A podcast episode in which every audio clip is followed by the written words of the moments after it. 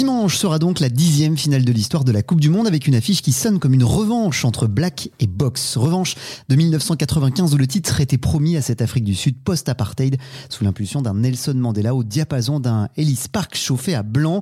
Cette finale gagnée 15-12 après prolongation par les Box pourrait figurer dans le top 3, mais le nôtre est un petit peu différent. Comment ne pas placer pour nous, Français, le trauma de l'Eden Park d'Auckland? Un point d'écart déjà, et c'est le rêve bleu qui s'écroule face à la Nouvelle-Zélande. Malgré l'essai de Thierry du Sautoir qui met les Bleus sur orbite.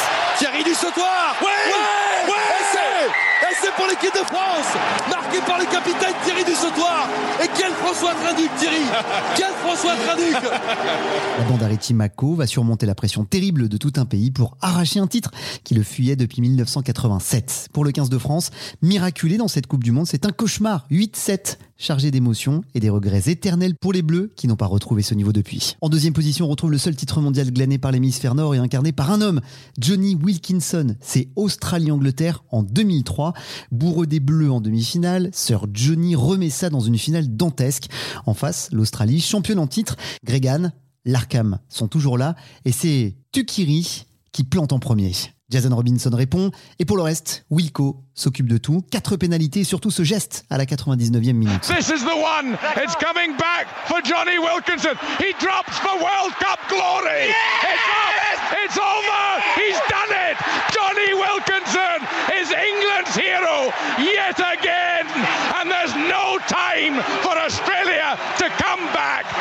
England have just won the World Cup. L'Angleterre est champion du monde. On lui cherche toujours un successeur dans le Nord. Et enfin, comment ne pas finir avec ce légendaire Blacks Wallabies de 2015 à Twickenham?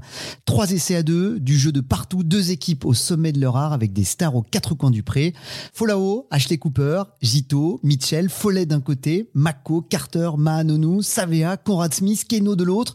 Et au terme de ce match de légende, avec des essais sublimes comme celui de Mahanonu et de Boden Barra. Bien sûr, Il va la donner Il y a essai Eh oui, il y a Eh oui Et On qui marque Barrette Très bien joué, regardez le, le magnifique geste de Mahamadou, cadrage débordement, et il vient jouer le 2 contre 1, et il décale son 3 carrel, fait son arrière Barrette, c'est bien fait.